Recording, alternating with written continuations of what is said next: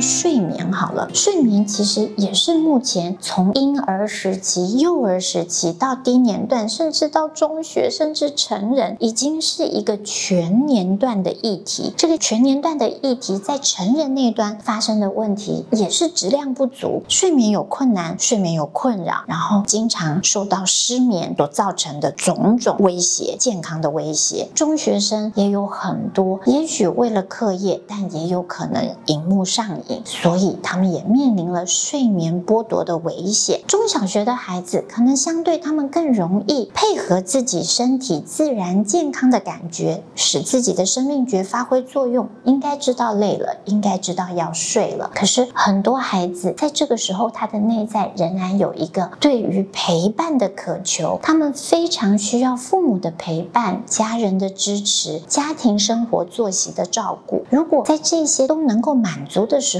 他们的睡眠质量才是真正得到保护。而我们如果能够在家庭生活当中提供一个非常稳定的生活节奏、生活规律，对我们来说，其实也就进行了一个正确的感官教育。最后，我们再来看，刚刚我说我们在谈低年段的感官需求、感官照顾的时候，甚至在幼儿园，我都还是说这三件事情最重要：吃、睡、玩。当然，在学校正式的学习开始了，但各位爸爸妈妈在家里要照顾的是家庭生活。家庭生活，游戏它应该要占有一定的位置，它应该得到支持。我们如何度过我们每一个假日？我们在假日的生活当中，我们让每一个人的游戏需求得到满足。低年级的孩子也许非常喜欢在室内的部分，可能喜欢跟哥哥姐姐、爸爸妈妈一起玩躲猫猫的游戏。他们需要伴，他们需要支持，才能够一起投入。他们也需要接近户外，在户外的活动当中，我们好需要确定他们得到有品质的户外休闲生活、户外游戏空间。他能不能大口呼吸？他能不能让四肢完全的伸展？就好像瓦德福幼儿园在创园的时候，玉珠校长特别说：“我要离开台北，因为我真的很困难，在这里创建一个理想的幼儿园空间环境。如果我能够取得更多的土地资源的时候，我一定要做的是一个抬头看得见天空、双脚踩得到泥土的空间，让孩子在这样的环境下成长。抬头看得到天空，双脚踩得到泥土，它也可以成为我们的假日户外生活的一个重要指标。某一天，某一位低年段的老师告诉我说：“我每一周都收假日生活记事，猛然我发现我有一群孩子，他的每次假日生活记事基本上都在呈现购物中心，都在呈现逛街买东西、百货公司。另外，我想最近也曾经形成很多网络上的讨论焦点，在前一阵子四五月，有很多国中在办毕业旅行的时候，有家长非常感冒批评，看到学校的整个旅游行程几乎天天都排购物商城或者是夜市，让他感受到这真的是校外教学吗？然后我们的成长过程的旅游经验已经完全消费化、物质化了。我想我们绝对不是说卖场通通都不可以去，然后消费行为通通都不能进行，千万不要那么极端。我们的整体民生生活经济一定要有它稳定的进跟出，但是在儿童成长过程当中，有一个感官教育、感官保护的议题是值得我们去照顾了。如果我们把这件事情做好了，我想在低年段的儿童，他们能够在低阶感官跟中阶感官上面都有一个更健康的发展。有机会我跟大家继续在低阶感官跟中阶感官的发展上有更多的分享跟交流。